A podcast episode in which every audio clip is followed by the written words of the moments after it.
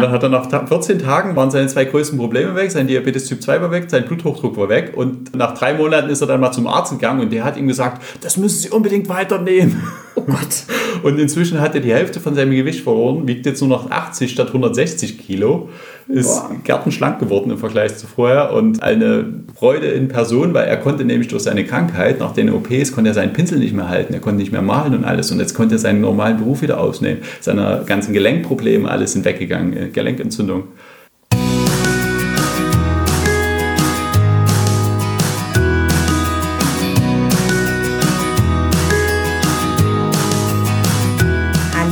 Herzlich willkommen bei deinem Lieblingspodcast Beautiful Commitment Bewege etwas mit Caro und Steffi.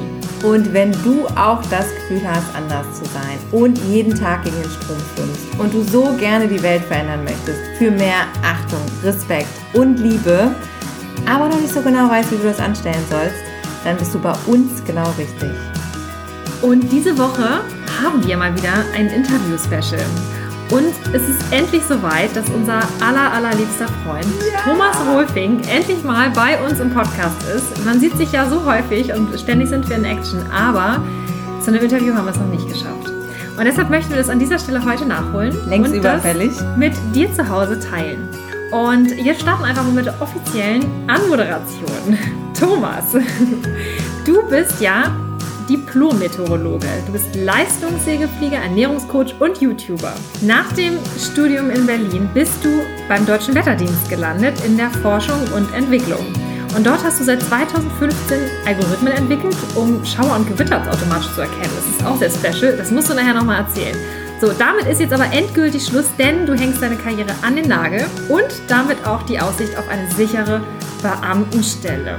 Und das, um deiner neuen Passion zu folgen. Denn seit 2018 betreibst du den YouTube-Kanal The Habit Rabbit, den wir natürlich alle kennen und lieben. Und jede Woche sprichst du da über Themen rund um das vegane Leben, berichtest von Veranstaltungen, zeigst Rezepte und führst vor allen Dingen richtig coole Interviews mit Experten wie Dr. Neil Bernard, Nico Rittenau, den kennen wir auch alle, Earthling Ed und auch Hessa Mills, die war auch schon da. Ja, und in Verbindung mit deiner Ausbildung zum Ernährungscoach hast du jetzt mittlerweile so ein umfangreiches Wissen angeeignet, dass du jetzt als selbstständiger Trainer und Coach für veganes Leben und all diese Informationen auch an andere Menschen wiedergibst. Immerhin hast du jetzt schon seit 15 Jahren Erfahrung auch als Seminarleiter, Trainer und Berater und deshalb startest du aufgrund dieser Expertise endlich Ende April erstmals dein eigenes Zwei-Tages-Seminar und das heißt Restart, richtig?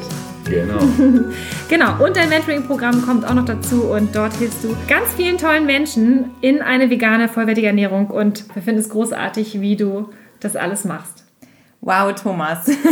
Erstmal herzlich willkommen. Hallo, ihr Lieben. Schön, Dankeschön. Dass Schön, dass ich hier sein kann. Da kriegt man schon mal so ein bisschen Minderwertigkeitskomplexe, wenn man das liest. Ist das so? Da war jetzt schon so viel drin. Wir müssen auf so viele Punkte nochmal einzeln eingehen. Wahnsinn. Vielleicht habe ich deshalb so viele graue Haare. Ja. ja, unser genau. weißes Kaninchen, sagen wir immer. Ja, liebevoll. Der weiße Habit Rabbit. Ja, genau. Ach, Super. so schön, dass du da bist. ja. ja. Thomas, erzähl doch mal, was ist los bei dir? Du genau. lässt jetzt deinen sicheren Job hinter dir und stürzt dich ins Abenteuer. Genau, ich habe vor einem Jahr, Januar 2019, habe ich meinen Chefs angekündigt, dass ich rausgehen will aus meinem Job. Die haben dann angefangen, Nachfolger zu suchen, den arbeite ich jetzt gerade ein und ich habe jetzt im März noch fünf Restarbeitstage neben meinem Urlaub und dann bin ich Ende März äh, raus aus dem Wetterdienst und dann geht es voll in die Selbstständigkeit. Genau. Wahnsinn. Wie kam das? Was ist der Beweggrund dafür? Äh, wir müssen mehr für die Tiere bewegen und für die Gesundheit der Menschen letzten Endes.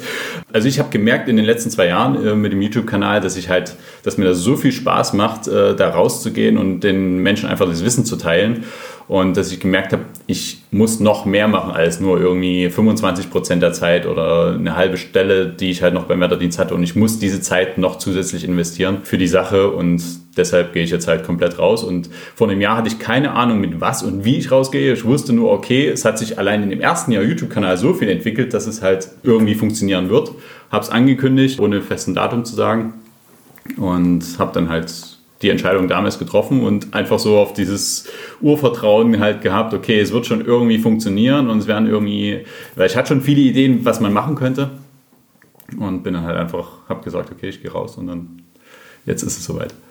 Seit wir dich kennen, bist du ja auch wirklich gefühlt nonstop äh, in der Sache unterwegs. Also neben dem Job, den du hattest, hast du ja immer Tag und Nacht gefühlt Videos geschnitten, dir wirklich, also ich weiß immer, Thomas, wenn man dich äh, angefunkt hat, egal um welche Tages- oder Nachtzeit, du warst immer noch aktiv und hast das gemacht und sagst eben, die Sache ist dir so wichtig, dass du jetzt tatsächlich dich komplett darauf fokussieren willst. Aber fangen wir doch nochmal an, wie kam das überhaupt dazu mit dem YouTube-Kanal?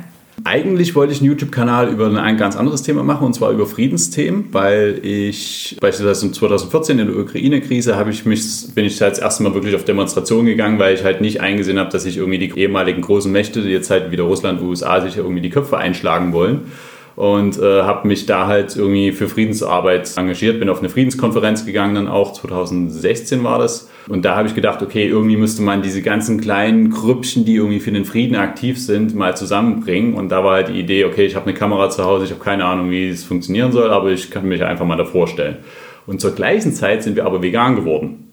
Und da war dann auf einmal so, okay, ja, Friedens Themen sind wichtig. Ich meine, wird immer wichtiger mit dem Ganzen, was passiert im politischen Bereich. Das dürfen wir auf keinen Fall irgendwie vernachlässigen. Gleichzeitig habe ich da halt gesehen, dass es halt trotzdem immer diese großen politischen Systeme und Apparate, gerade was die USA und Russland angeht, dass man halt sich so ohnmächtig fühlt und kaum was machen kann. Und beim Veganismus kannst du halt wirklich zu Hause einfach anfangen und es hat einen direkten Impact. Und deshalb war dann so die Sache, okay, effektiv altruistisch gedacht, also was ist das Effektivste, was man auf der Welt bewegen kann, war dann halt so die Idee, okay, wir müssen was über Veganismus machen. Dann hat es noch ein Jahr gedauert, bis das erste Video online ging, aber so war der Ursprungsgedanke. Und ihr sagtest so eben so ganz selbstverständlich, so ja, wir sind vegan geworden und das war dann auch total logisch für uns, wir haben das jetzt alles so gemacht, aber dass ihr überhaupt vegan geworden seid, das ist ja jetzt auch nicht so selbstverständlich. Gab es da irgendwie so einen bestimmten auslösenden Moment oder wie ist das gekommen? Oder wart ihr immer schon vegan oder woher kommt das? Wie ist das passiert? Ja, also die Entscheidung haben wir im Anfang November 2016 getroffen und letztlich war es aber schon ein längerer Prozess. Also das ging schon 2010, 11 los, wo ich, wo ich noch genau weiß, dass wir von eine Doku gesehen haben über die Kindersklaven in Afrika in der Kakaoproduktion und mir uns damals erstmal so richtig bewusst geworden ist, okay, das, was wir im Supermarktregal kaufen, wo wir die Kaufentscheidung treffen, das hat direkten Einfluss auf die Lebensbedingungen von anderen Menschen und haben uns da konsequent gesagt, okay, es kommt nur noch Fairtrade-Schokolade ins Haus, nichts anderes mehr. Und das war so der erste Stein, der ins Rollen kam. Und dann haben wir halt festgestellt, okay, ein Freund von uns hat mit 40 einen Schlaganfall gehabt genauso schlank fit wie ich gewesen. Cousine und Schwester von meiner Frau, Gera, haben Schlaganfälle mit 32, 33 gehabt. Mein Großcousin ist an den Folgen von Diabetes Typ 2 gestorben. Der war schon im hohen Alter, aber wenn er das Diabetes Typ 2 nicht gehabt hätte, wäre der auf jeden Fall immer noch am Leben und würde wahrscheinlich noch über 100 werden. Also eine Sache, meine Mutter hat Lungenembolien gehabt, mein Vater Diabetes Typ 2, ganz viele so typische Zivilisationskrankheiten im Freundesfamilienkreis, eine Freundin hatte Krebs Anfang 30 und das hat uns halt zum Nachdenken gebracht, okay, es kann doch jetzt nicht unser Schicksal sein, irgendwie auch in 20, 30 Jahren so dahin zu vegetieren und die letzten 20 Jahre des Lebens halt einfach nur von einem Arzt zum nächsten zu rennen. Und dann haben wir halt angefangen zu recherchieren und zu gucken und dann ne, lässt du halt irgendwie Weichmacher sind irgendwie krebserregend, hast du irgendwelche Zusätze in irgendwelchen Lebensmitteln, die ganzen Aromen und äh, was auch immer da alles irgendwie reingemacht wird und Zusatzstoffe. Und dann haben wir halt angefangen, unsere Ernährung so Schritt für Schritt umzuändern, sind halt dann mehr auf Vollkorn gegangen und dann sind wir durch Hautunreinheiten darauf gekommen, dass Milchprodukte ja irgendwie einen Einfluss haben. Und dann hat halt meine Frau die Milchprodukte weggelassen und dann wurden die Hautunreinheiten auf einmal besser. Und wo sie schon vorher mit Zucker weglassen schon ein bisschen besser wurden, aber mit den Hautunreinheiten wurde es erst mit den Milchprodukten wirklich besser. Und dann habe ich immer noch so, wir hatten damals eine Fernbeziehung und dann haben wir halt immer so schön mein Camembert aufs Brot gelegt und so und dann hat sie ja so gesagt, ja und die Milch ist jetzt auch nicht so gesund und ich dachte schon, was guckt die denn jetzt für komische YouTube-Kanäle, wo die da, was erzählen die denn da für Zeug und so.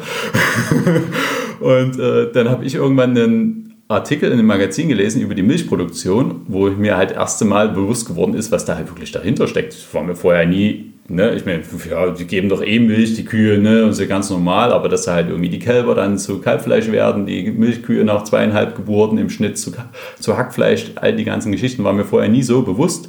Und da hatten wir schon aber schon so ein bisschen Bewusstsein dafür, was das halt irgendwie für Auswirkungen hat. Und das war bei mir so, okay, krass, das will ich jetzt eigentlich nicht mehr unterstützen. Habe dann gesagt, ich esse kein Fleisch mehr. Allerdings hatte ich dann noch einen Moment, wo ich mit meiner Familie am Küchentisch saß und dann den Schweinebraten am Geburtstag von meiner Schwester geliefert, quasi auf den Teller gelegt bekommen habe und dann gemerkt habe, okay, eigentlich willst du es jetzt nicht essen, aber von meiner Familie hast du jetzt auch nicht den Mumm, da irgendwie zu sagen, das willst du jetzt nicht. Und dann haben wir die Doku Cowspiracy gesehen und da haben wir schon gemerkt, okay, Umwelt, Regenwaldabholzung war mir immer ein großes Thema. Das wollen wir eigentlich nicht mehr. Die Woche danach haben wir äh, Fox Over Knives gesehen, also Gabelsch das Skalpell, wo es um die Gesundheitsauswirkungen war. Und da ist richtig der Groschen gefallen. Weil da haben wir dann halt festgestellt, okay, die ganzen Krankheiten, die vorher im Freundesfamilienkreis waren, eigentlich ist es total überflüssig und es hat so Sinn gemacht auf einmal. Und da haben wir uns danach angeguckt und gesagt, okay, ich mhm. glaube, wir müssen jetzt vegan werden. Und wie lange hat das bei euch dann gedauert? Also, weil du es jetzt gerade so erzählt hast, so in der Woche danach und wie lange war dieser Prozess? Also von dem Artikel, wo ich die Milch über die Milchproduktion gelesen habe, bis Fox Over Knives war ein Monat und ähm, aber dass meine Frau die Milchprodukte weggelassen hat, war bestimmt schon so ein Dreivierteljahr vorher, wenn nicht sogar ein Jahr vorher. Und Kakao-Doku war fünf, sechs Jahre vorher. Also es war schon ein längerer Prozess wirklich. Und ja, als wir dann die auf Vollkorn umgestiegen sind, war zwei Jahre vorher, bevor wir vegan geworden sind. Also es war schon langer, schleichender Prozess wirklich. Aber weil halt auch viele andere Sachen immer irgendwie da waren, ne? Alltag immer voll, verschiedenste Sachen gewesen und nie so richtig Diplomarbeit geschrieben, Job, gependelt. Und ähm, du hast vorhin ein Wort gesagt, da, das habe ich mir direkt einfach mal so gemerkt. Und zwar hast du gesagt, an dem und dem Tag haben wir dann die Entscheidung getroffen. Also das ist ja schon eine sehr bewusste Sache gewesen dann von deiner Seite aus. Also du sagtest ja, es war ein Prozess auf der einen Seite, dass man halt immer wieder äh, Informationen auch schon scheibchenweise an sich rangelassen hat.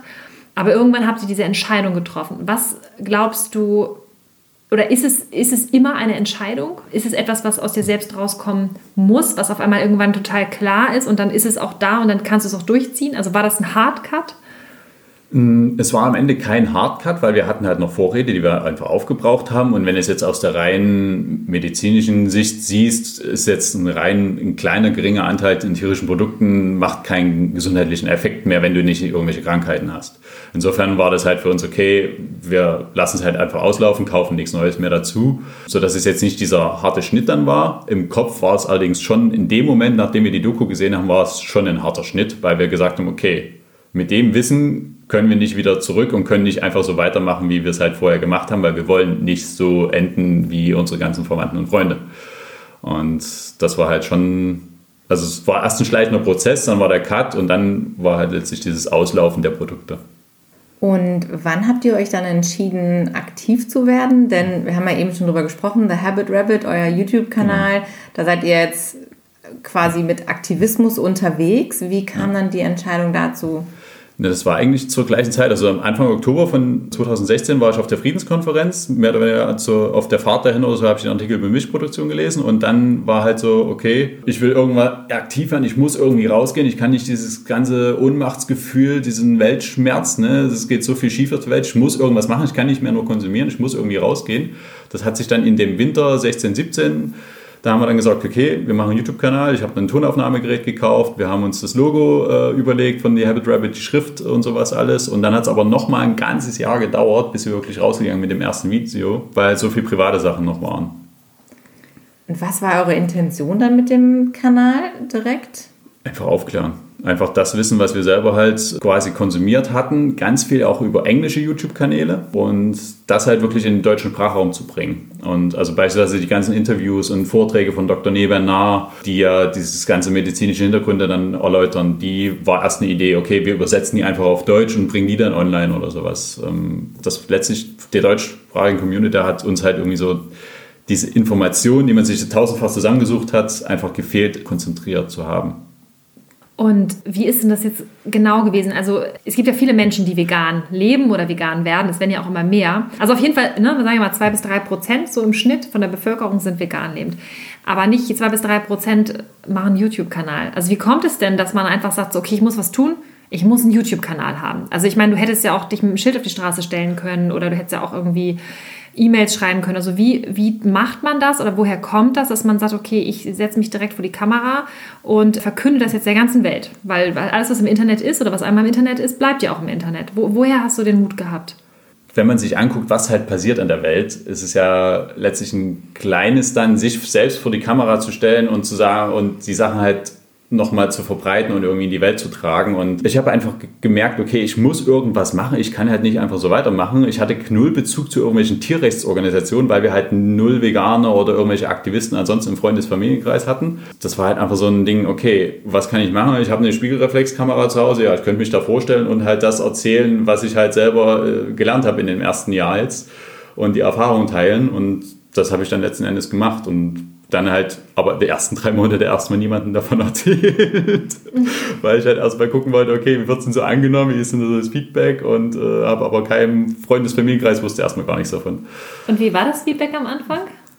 Natürlich, ich meine, sieht ja erstmal keiner auf YouTube, weil die Klicks sind ja dann nur, die du selber erzeugst oder irgendwie Freunde vielleicht von dir und dann zufällig YouTube mal sagt, okay, ich schlage es jetzt doch mal vor. Also die ersten drei Monate waren ja irgendwie 60 Abonnenten oder sowas. Das ist ja extrem langsam angelaufen und im ersten Monat irgendwie 15 Abonnenten. Aber das Feedback war halt sehr positiv und das hat natürlich dann bestärkt weiterzumachen und äh, ich habe halt mit einem sehr guten oder meinem besten Freund ähm, Oliver und seiner Frau habe ich dann jede Woche immer direkt als das Video online ging, uns das gemeinsam angeguckt und die haben immer direkt Feedback gegeben und sehr konstruktives Feedback auch und das war immer so eine direkte Evaluation und Verbesserung dann nicht wirklich am Anfang. Also wenn man sich jetzt die ersten Videos anguckt, sieht man, glaube ich, einen sehr deutlichen Unterschied zu heute. Also Learning by Doing, ne? Aber nichtsdestotrotz, du hast gesagt, es waren jetzt nur 15 Leute oder 15 Abonnenten und im zweiten Monat 60, aber die musst du ja auch erstmal erreichen. Also weil ich kenne wenig Veganer oder Veganerinnen, die die Möglichkeit haben, innerhalb von einem Monat mit 60 Menschen darüber zu sprechen, überhaupt über das Thema. Ja, auf jeden Fall. Also was halt das Geile war, es hat halt so mega Bock gemacht. Am Anfang hatte ich ja zu meiner Frau gesagt, okay, wir machen das alle zwei Wochen im Video. Und ich habe das erste rausgebracht und dann habe ich gesagt, ich mache das jetzt jede Woche. und sie hat natürlich die Hände über den Kopf zusammengeschlagen und gedacht, oh nein. das kostet so viel Zeit und alles. Ja, es kostet viel Zeit, ne? ja. ja. Ja, das ist ja auch super, wenn man dann das macht, was einem ja auch Spaß macht. Und wenn man selber vielleicht auch viel über YouTube gelernt hat, wie du gesagt hast, dann ist es ja auch das Medium, was einem dann irgendwie nahe liegt, wo man sagt, so da will ich auch dabei sein, das will ich auch teilen. Ja, und das hat ja auch mega viel Spaß gemacht. Auch gerade am Anfang, dieser, also dieser Lernprozess und ja immer noch, ist ja ständiges Evaluieren, okay, wo kann man sich noch verbessern? Und dieses Ganze, ich habe ja vorher vielleicht mal eine Handvoll Videos irgendwie so für einen privaten nach dem Urlaub oder sowas mal ein Video geschnitten, aber sonst ja nie. Und dann, okay, Videoschnitt Programm, alles aneignen. Was gehört alles zu YouTube dazu? Wie baut man ein vernünftiges Thumbnail, also das Vorschaubild, das in Kombination mit dem Titel, dass es irgendwie auch die Leute anregt, dazu drauf zu klicken und sowas. Alles ist natürlich schon, es hat mega Bock gemacht, halt, sich damit den ganzen Sachen auseinanderzusetzen, auch mit der Kameratechnik und dem Licht und sowas alles. Also ja, das ist so spannend, dass du das erzählst, weil als wir dich kennengelernt haben oder euch kennengelernt haben, war das ja auch für uns, warst du so der YouTube-Spezialist. Ne? Ja. Und wir so als so totale Anfänger, so sowieso überhaupt nicht technikaffin waren, immer so, oh, Thomas kann uns da bestimmt helfen. Und, und da war ich gerade mal ein Jahr dabei. Also. Ja, und das ist halt so toll, wie man dann merkt, wie krass so eine Entwicklung dann auch ist, ne? wie schnell das geht, wenn man sich dann wirklich ja. traut. Und wie du sagst, deine ersten Videos guckst du dir an und denkst dir, oh mein Gott, es geht uns ja nicht anders. Und ich glaube, jedem, der mal irgendwie mit irgendwas rausgegangen ist und losgegangen ist, wenn du zurückguckst, denkst du dir so, oha, was war denn da? Aber wichtig ist halt, dass man es einfach macht und dass man dran bleibt. Genau, dass man es macht, dass man dran bleibt und dass man halt auch wirklich guckt, was ist effektiv. Also wo reagieren die Leute drauf? Natürlich nicht nur irgendwie Clickbait und clickable Sachen machen, sondern auch wirklich Sachen, die halt Mehrwert liefern. Gleichzeitig halt, dass es wirklich, dass man sich selbst immer wieder hinterfragt, ist das jetzt, was ich wirklich gerade mache, effektiv? Erreicht das die Leute? Bringt das, ich meine, selbst wenn man das drei Monate macht, wie ich am Anfang und irgendwie 60 Abonnenten, aber ich habe ja trotzdem 60 Abonnenten irgendwo gehabt und dann ging es halt immer weiter und dann ist es stetig gewachsen, aber wirklich dieses selbst sich zu hinterfragen und immer weiter zu lernen und nicht aufzuhören zu lernen zu wollen. Das ist, glaube ich, sehr wichtig dabei und auch zu gucken, was ist effektiv am Ende. Und bei YouTube und Social Media halt, was ist effektiv für den Algorithmus, so schlimm das klingt, aber da muss man halt auch ein bisschen ein Augenmerk drauf haben. Was motiviert dich denn, also um dabei zu bleiben? Das ist halt, die Leute einfach zu informieren, dass was da draußen passiert. Also das ist wirklich das Ding. Ne? Also ich meine, dass zum einen die Leute halt gesund alt werden können, dass es halt nicht diese ganzen typischen Zivilisationskrankheiten geben muss. Also wir können ja mit einer vollwertig veganen Ernährung bis zu 80 Prozent der Herzerkrankungen verhindern. Wir können fast alle Diabetes Typ 2 Fälle verhindern, können das Risiko für diverse Krebsarten, Brustkrebs, Darmkrebs und alles reduzieren. Und das ist ja nur die Seite, die jetzt direkt den Einfluss auf die menschliche Gesundheit hat. Und da wir, reden wir noch nicht von den 70 Milliarden Landlebewesen und plus die ganzen Fische, die jedes Jahr auf den Tellern landen oder in den eigenen Mäulern landen der Tiere. Und das ist halt einfach so ein unermessliches Leid, das spornt halt einfach an und das gilt es entsprechend zu verhindern. Da einen Teil beitragen zu können, dass Leute dann halt weniger Fleisch essen oder sogar ganz umsteigen, ist halt eine äh, extrem große Motivation, das zu machen oder allein auch den Leuten eine Verbindung zu geben zu dieser veganen Community. Also das Feedback hatte ich auch, weil eine, die in einem Dachdeckerbetrieb arbeitet, hat mich jetzt mal angesprochen und die hat null Verbindung zu einer veganen Community, hat keine Bubble oder sowas, sondern die baut sich ihre Bubble mit Social Media auf. Die guckt sich YouTube-Videos an von Nico Rittenau, von uns und anderen, hört sich Podcasts an und ist so in ihrer veganen Blase, in, ihrem, äh, in ihrer Freizeit und bleibt so in Connection und in Motivation, selber weiter vegan zu leben. Und das ist, glaube ich, auch ein großer, wichtiger Baustein, dass man halt die Leute, die schon vegan sind, immer weiter unterstützt und weiterhin motiviert, dabei zu bleiben und sich nicht von dieser ganzen Massenmedien-Indoktrinierung, wie man sie vielleicht nennen könnte, wieder zurückwerfen zu lassen in gewisser Weise. Ja, total spannend. Also, weil du ja auch gesagt hast, dass du halt dieses ganze Wissen, was du dir angeeignet hast oder was ihr dann wusstet, du wolltest es ja auch einfach weitergeben. Und das, was Steffi eben auch schon sagte, wenn man das jetzt auf der Straße macht, hat man natürlich auch einen super Impact, weil man mit Leuten persönlich sprechen kann, aber natürlich auch weniger zahlenmäßig Kontakt einfach und die Möglichkeit, Menschen zu erreichen. Und das ist natürlich jetzt durch Social Media super toll, dass wir alle diese Möglichkeit haben, uns da eben, wie du sagst, in diese Blase zu begeben und eben gleichzeitig so viele Menschen zu erreichen, als derjenige, der vor der Kamera steht und am Ende sagt so, boah, Wahnsinn, was dabei rausgekommen ist. Du hast ja jetzt auch noch neben dem YouTube-Kanal ein anderes Projekt gestartet im letzten Jahr, wo du ja noch mehr Menschen erreichen möchtest. Magst du da vielleicht noch ein bisschen was zu erzählen direkt? Ja, genau. Und zwar habe ich angefangen mit ähm, lieben Lars Walter, der den Veggie-Podcast ja macht, einen Dokumentarfilm zu drehen. Also ich habe die, äh, er ist mit mir in die USA gekommen, so rum, und also ich habe die Idee gehabt. Und wie ist die Idee zustande gekommen? Letztlich war es so eine Schnapsidee im, ein halbes, dreiviertel Jahr, nachdem wir den Kanal gestartet haben, im Herbst 2018. Und zwar war dann halt so die Sache, warum gibt es in Deutschland keine Klinik wie in den USA, die mit veganer Ernährung Krankheiten behandelt? Und okay, wir müssen eine vegane Klinik starten. Okay, ist jetzt vielleicht nicht ganz so einfach im ersten Moment. Ja, das, das, okay. das, war, das war auch so eine krasse, äh, ja, das habe ich ja auch mitbekommen, dass du meintest so, ja, ich werde jetzt eine Klinik eröffnen. Da habe ich auch nur gedacht so, ah ja, okay, wie macht man denn das? Kann man einfach eine Klinik eröffnen? Also in den USA ist es ja möglich. In den USA gibt es halt einfach, mit, also es, die heißen nicht direkt, sind dann medizinische Zentren oder Lebensstilzentren oder mhm. wie auch immer. Mhm die dann da heißen, aber letztlich, äh, es gibt ja auch Fastenkliniken in Deutschland oder sonst äh, irgendwelche Zentren, also theoretisch kann man das machen. Klar, ist natürlich ein entsprechender Invest äh, da mit dahinter, sodass es jetzt nicht so von heute auf morgen umzusetzen ist. Schwebt immer noch im Hinterkopf, aber die Idee war dann letztlich, okay, bevor wir vielleicht eine Klinik eröffnen, vielleicht fahren wir erstmal rüber und gucken uns an, wie die das da drüben auch machen. Sehr guter Gedanke, würde ich sagen. aber das ist auf jeden Fall schön. Also ich finde es super, da sollen wir auf jeden Fall gleich mal drauf eingehen. Das ganze Thema ähm, ja, groß denken und auch ja, sich selbst nicht limitieren in solchen Dingen. Ne? Also was man, was man alles so machen kann. Total, ja. Das ist äh, erstaunlich, ja. Genau. Gerade dieses Großdenken, das halt dann, ja, man könnte das irgendwie als Schnapsidee in, äh, in den Raum stellen, aber letztlich ist es halt, wenn man sich selber beschränkt in seinem Denken und sagt, ja, mit meinem YouTube-Kanal, ich werde eh nur 100 Abonnenten kriegen oder sowas, ja, dann wirst du auch nur 100 Abonnenten kriegen, aber wenn du sagst, okay, ich will irgendwie mal 100.000 Abonnenten haben, dann äh, legst du dir selber eine Grenze fest und damit bist du halt nach oben hin offen und kannst halt auch letztlich viel größere Ziele erreichen. Auch wenn es natürlich vielleicht lange dauert, bis es soweit ist. Ganz wichtig, ja, der Mindset dahinter, ganz klar. Ja. Genau. Und was habt ihr dann gemacht in Amerika? Genau, also letztlich habe dann im Januar 2019 mit Lars gesprochen, im Podcast auch. Und da hat er das erste Mal davon erfahren, dass ich in die USA fahren will. Danach im Podcast gefragt, hier hast du Bock mitzukommen, irgendwie so zur Unterstützung mit Filmen und so weiter. Und dann hat er gefragt, ja, mega, wie willst du das veröffentlichen? Ja, irgendwie YouTube, online, irgendwie, keine Ahnung. Und dann, ja, willst du nicht einen Dokumentarfilm draus machen? Doku, ich so eine Doku drehen, oh Gott. Erst die Schwarzwaldklinik und dann. Äh, Ja, genau. Okay, und jetzt ein. Dokumentarfilm, alles klar. genau.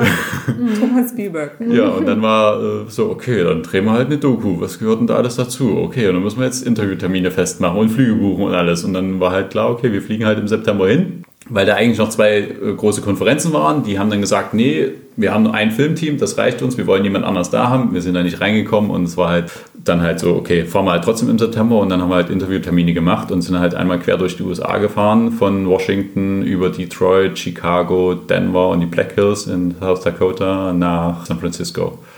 Und dann habt ihr bei den Wahnsinn. Ärzten an der Tür geklingelt und habt gesagt, so, hallo, wir würden euch gerne ein bisschen filmen und interviewen. Und Genau, also zwei, drei Monate vorher haben wir bei den entsprechenden angefragt. Bei Nebernaha, den hatte ich ja schon auf der äh, Wetschmed in 2018 schon mal direkt interviewt und dadurch hatte ich seine direkte E-Mail-Adresse von seiner Visitenkarte und dann habe ich ihn halt angeschrieben, hier, wir kommen und würden gerne ein Interview machen und dann habe ich, ja, machen wir und sprich mit meiner äh, Assistentin ab wann. Dann hat man bei ihm einen Interviewtermin, bei seiner wissenschaftlichen Leiterin, der Dr. Hanna Kaliova, über Diabetes Typ 2, ein sehr ausführliches Interview. Und dann habe ich halt geguckt, okay, was gibt es überhaupt für Zentren, wo kann man hinfahren, äh, wer ist interessant. Haben in Detroit eine große, die Plant-Based Nutrition Support Group, also eine Selbsthilfegruppe für pflanzliche Ernährung getroffen. Ah, okay. Das ist so geil, dass es sowas gibt. Ne? Die Amerikaner sind Ähm, Ja. da echt nochmal ganz Ja, anders das Die machen einfach. Ja, Ja. ist total geil. Der, der Paul Chatlin, äh, der die gegründet hat, der hatte halt selber einen Herzinfarkt, eine zu 100% verschlossene Arterie, zwei zu 70% verschlossene Arterien.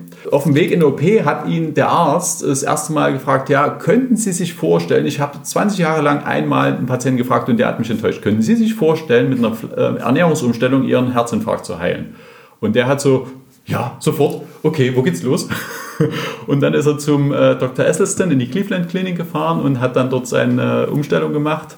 Moment mal, also der ist gar nicht ja, in ja. der OP, Der ist, sondern nicht, der ist wieder, dann der ist, vom- der ist vom wieder um, umgedreht sozusagen. und hat dann seine, äh, hat seine Ernährung auf vollwertig vegan umgestellt.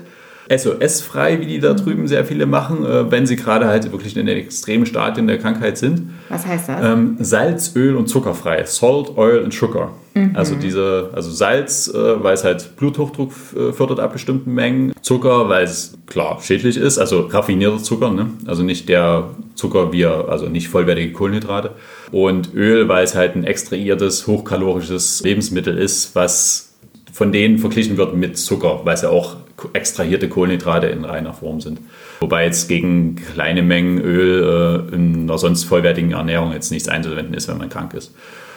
Ich muss noch einmal ganz kurz zu diesem OP-Tisch zurück. Ich habe immer noch dieses Bild im Kopf, wie der so, kennt ihr diese Nachthemden, wo man dann immer nichts drunter hat und wie der dann so Ja, diese runterspringt und dann so ganz schnell läuft und so? Naja, egal. Der, Also der, der, der konnte nicht mehr laufen, weil nach sieben Schritten war sein Atem so im Eimer, weil sein Herz halt einfach rumgesponnen hat. Ja.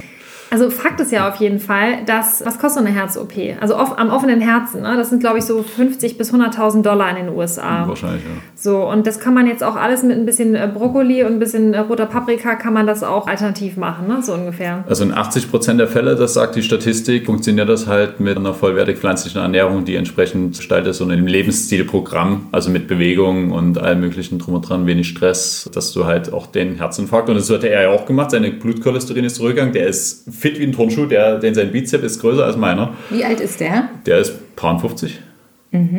Also in 80 Prozent der Fällen funktioniert das. Ja. Und wie viele Leute machen das? Oder, oder sagen wir mal, wie viele Leute lassen sich lieber operieren?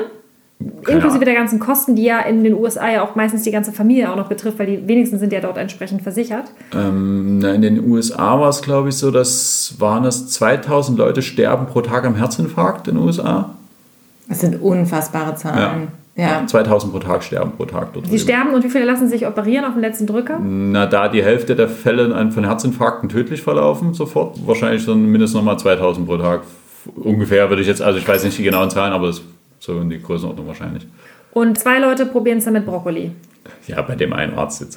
Okay. Ja, aber, aber, ja, es, es gibt ein paar Kliniken, wo, es halt, Ja. wo die es halt hinmachen und äh, hinbekommen. Oder die es wirklich direkt anbieten. Aber es gibt jetzt nicht viele und die wenigsten machen es so. Aber es gibt halt immer wieder diese Fälle und so wie es halt bei ihm ja auch geklappt hat. Und der Paul hat dann halt gesagt, okay, ich kann es jetzt hier nicht für mich behalten, sondern hat dann gesagt, okay, ich gründe eine Selbsthilfegruppe, ich schreibe einfach eine Anzeige in der Zeitung, hier, Herzinfarkt geheilt und äh, wenn du Hilfe brauchst, melde dich. Und dann hat er halt so kleine Events gemacht für 10, 15 Leute am Anfang und dann wurden es halt mehr und mehr und dann irgendwann, jetzt sind es 7000 Leute. Toll. Aber wie kann denn das sein, dass etwas, was so einfach ja auch scheinbar funktioniert und was so, was solche krassen Auswirkungen hat, wie kann das sein, dass das einfach immer noch nicht publik ist? Na gut, wir haben halt eine riesige Lobby in, auf der anderen Seite, was halt Pharmaindustrie ist und letztlich die ganzen OPs sind halt ein extremer äh, finanzieller Faktor für die, für die ganzen Kliniken und so weiter. Jetzt ohne irgendwie Kliniken oder sowas in, in ein schlechtes Licht drücken zu wollen, letztlich ist es ein Systemproblem und ein Aufklärungsproblem. Ne? Letztlich die Ärzte und Kliniken, gerade in den USA, verdienen ja daran, wenn sie quasi kranke Leute haben. Und wenn sie keine kranken Leute mehr haben, verdienen sie nichts mehr. Das ist ein Systemproblem.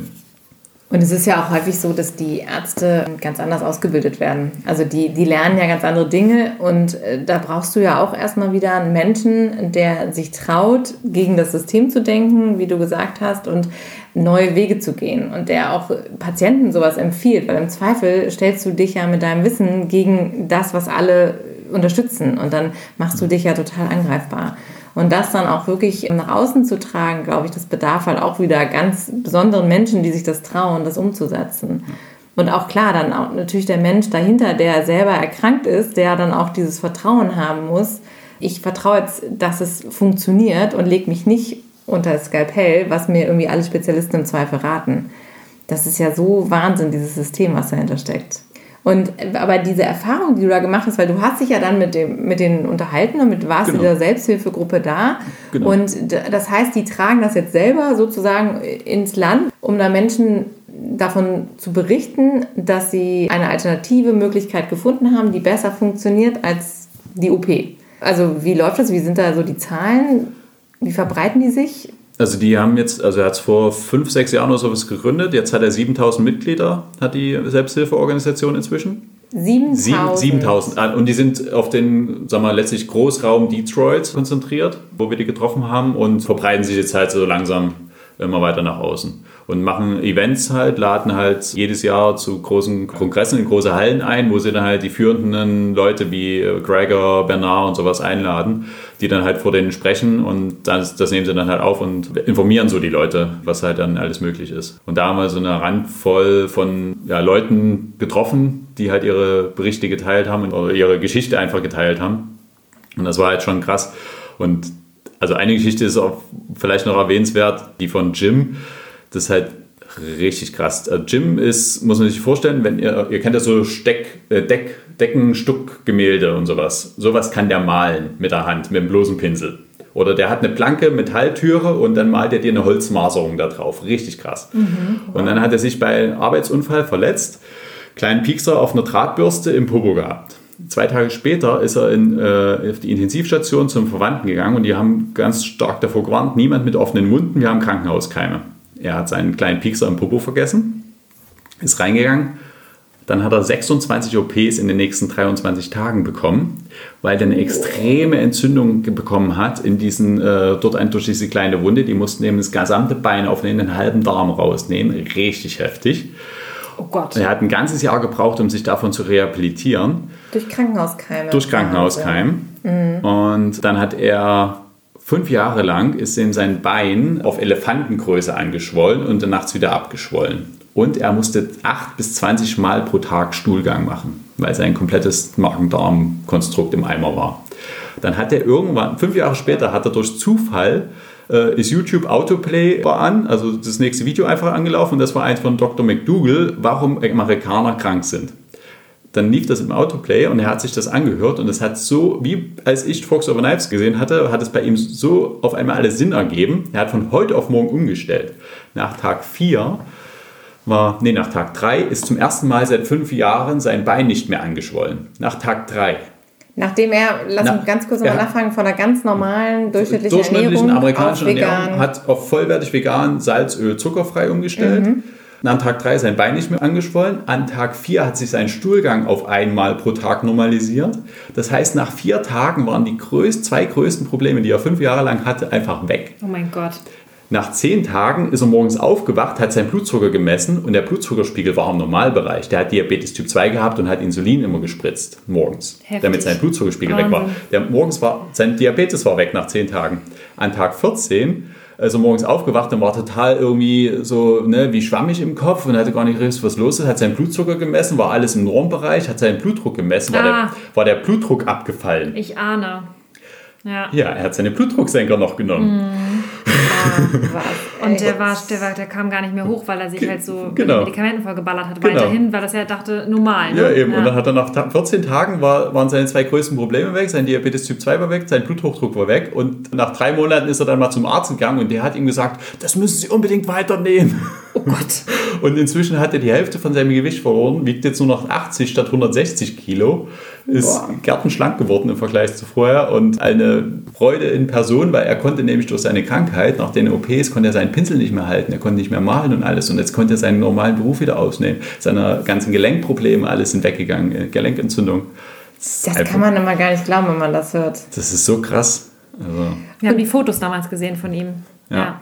Und Ja, du hast das jetzt Wahnsinn. quasi alles das haben wir aufgenommen? Genau, das haben wir, hat er uns im Interview alles erzählt, das haben wir alles im Kasten und das wird ein Teil der Dokumentation werden. Das Ding ist ja, in den USA kommen uns ja die Überlegung, okay, schon am ersten Drehtag kam uns die Überlegung, okay, eigentlich, wie wäre es, wenn wir in Deutschland eine Probandengruppe drei Wochen lang von heute auf morgen auf vegan umstellen und die Transformation, die Veränderung begleiten? Die Idee kam uns dort am ersten Drehtag und das war eigentlich schon das Learning von der ganzen Reise letzten Endes und dann hätte eigentlich man, hätte man schon fast nach Hause fahren können, aber wir hatten ja schon alles bezahlt. eigentlich schon alles gebucht und sowas und äh, so dass wir dann aber jetzt schon so viel Content haben, dass wir eigentlich daraus schon eine Doku machen könnten. Aber das werden wir auch dann irgendwie gucken, wie wir das noch äh, in voller Länge dann irgendwie zur Verfügung stellen werden. Und der zweite Teil der Doku kommt dann halt erst noch. Und das wird dann jetzt diese Probandengruppe. Das wird die Probandengruppe, die wir drei Wochen lang auf vegan umstellen, hier in Deutschland und das dann halt äh, mit Ärzten und allem Möglichen begleiten lassen wollen. Ähm, und am besten auch noch wissenschaftlich dokumentiert. Und da halt auch wirklich diesen, zum einen die Transformation zeigen, aber auch wie dieses praktische, wie funktioniert es, was für Herausforderungen kommen im Alltag und was, wie geht es überhaupt, äh, ne, auf die Veganen umzustellen. Das ist der, das, das worum es in der Doku gehen wird dann. Und was so eine Doku bewegen kann, das haben wir ja jetzt auch alle äh, live gesehen gerade mit dem The Game Changers, was da rauskam. Da ist ja auch richtig viel passiert angeblich, nachdem äh, die live gegangen ist und sich ganz viele Leute haben inspirieren lassen. Also allein in meinem Umfeld habe ich auch, ja. so viele Menschen gehört. Also Menschen, wo du vorher wirklich gesagt hast, die, das wird nie passieren, dass die umdenken, die gerade natürlich über diesen gesundheitlichen Aspekt, den du da jetzt auch so ansprichst, wirklich einmal komplett sich verändert haben und gesagt haben, sie lassen sich drauf ein. Also ich habe jetzt noch nicht solche Stories gehört, wie du sie eben erzählt hast, aber ganz viel positives Feedback bekommen eben auch schon. Wahnsinn. Ja, die ganzen, ganzen jungen Kerle, ne? Das ist, die auf einmal jetzt anfangen und sagen so, ja, irgendwie ist da was dran mit vegan und ich probiere das jetzt mal aus und so. Das ist Wahnsinn, also was sich da jetzt echt getan hat. Deswegen Gerade Männer, es ja. ist äh, unglaublich wichtig auch, dass man halt damit auch die, an die Öffentlichkeit geht. Ne? Und man könnte jetzt auch sagen, okay, es gibt schon so viele vegane Dokumentationen. Ja, aber vielleicht braucht es einfach genau die eine, die halt noch gefehlt hat und den einen Menschen wieder abholt. Ne? Das ist super wichtig. Ja, und wie geht es jetzt noch weiter? Also was passiert jetzt noch alles bei dir? Na, jetzt war halt die Überlegung, okay, wenn man diese Probandengruppe drei Wochen auf vegan umstellt ähm, und das direkt vor der Kamera macht, ist es vielleicht vorher sinnvoll, erstmal mit Menschen zu arbeiten und das schon mal letztlich anderen zu helfen direkt. Jetzt nicht nur über YouTube-Videos, sondern halt wirklich in, in live. Und darüber ist jetzt halt die Idee gestanden, okay, warum macht man nicht vorher schon mal irgendwie ein Seminar oder irgendwie Mentoring-Programme, wo man die Leute wirklich im Alltag begleitet und unterstützt und beim Umstieg auf vegane Ernährung. Und das ist jetzt halt das, wo ich dann halt reingehe und wo ich halt auch jetzt sage, okay, jetzt steht der Plan, dass ich halt voll in die Selbstständigkeit kann und meinen Job aufgeben kann. Und da gibt es halt Ende April das erste Vegan-Start-Seminar. V-Start heißt es, also VE-Start. Dann halt ein Mentoring-Programm. Also findet alles in der Region Rhein-Main statt. Erstmal, Erstmal, genau. bis du auf Welttournee gehst. Schauen wir mal, genau. Ja, klar.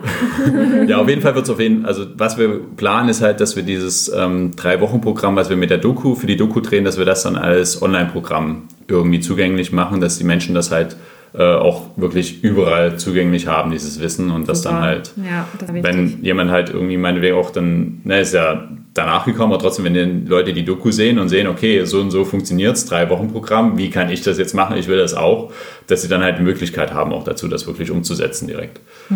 Und genau, und dann gibt es halt das Mentoring-Programm. Das ist jetzt halt auch noch als Idee entstanden, wirklich so Menschen drei Monate lang intensiv im Alltag zu begleiten in einer kleinen Gruppe vor allen Dingen so Leute, die fest im Job stehen, die keine Ahnung haben so richtig, was sie alles beachten müssen, keine Lust haben, sich irgendwie ewig Podcasts anzuhören oder irgendwie tausend YouTube-Videos reinzuziehen und dass die halt letztlich so einen Leitfaden kriegen, wie es halt funktioniert und, und einen Weg gezeigt bekommen.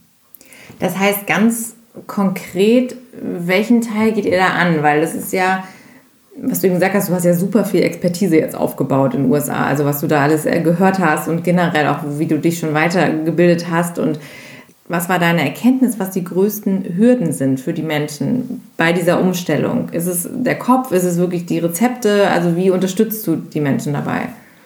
Es ist ganz vielfältig und ich glaube, da ist jeder an einer ganz anderen Stelle. Also ich meine, manche wie Jim oder sowas, ne, oder Paul, die sagen, mach halt, okay, ich mache das jetzt einfach und irgendwie, es funktioniert schon und dann esse ich halt erstmal nur grünen Blattsalat und dann gucke ich mal weiter. Aber dass es halt vielleicht nicht nur grüner Blattsalat sein muss, sondern dass es halt auch mehr sein kann, das ist ja genau der Punkt dann. Und also ganz viel ist halt wirklich Rezepte und wie kriegt man die jetzt alltagstauglich, ohne dass man irgendwie stundenlang in der Küche steht, halt umgesetzt. Ähm, oder wo kann ich dann auch essen gehen? So kleine Sachen einfach, okay, es gibt halt ein paar Apps, die man, Happy Cow, Vanilla Bean, die man sich aufs Handy zieht, damit man weiß, wo man essen gehen kann und wo man halt auch auf jeden Fall was kriegt und nicht nur irgendwie einen Beilagensalat. Manchmal sind sie wirklich so kleine Sachen, die aber schon einen großen Mehrwert wirklich den Leuten gibt. Und das zum einen und dann halt wirklich auch, na, wie macht man es vollwertig, dass es halt den wirklich maximalen gesundheitlichen Effekt dann wirklich für einen hat.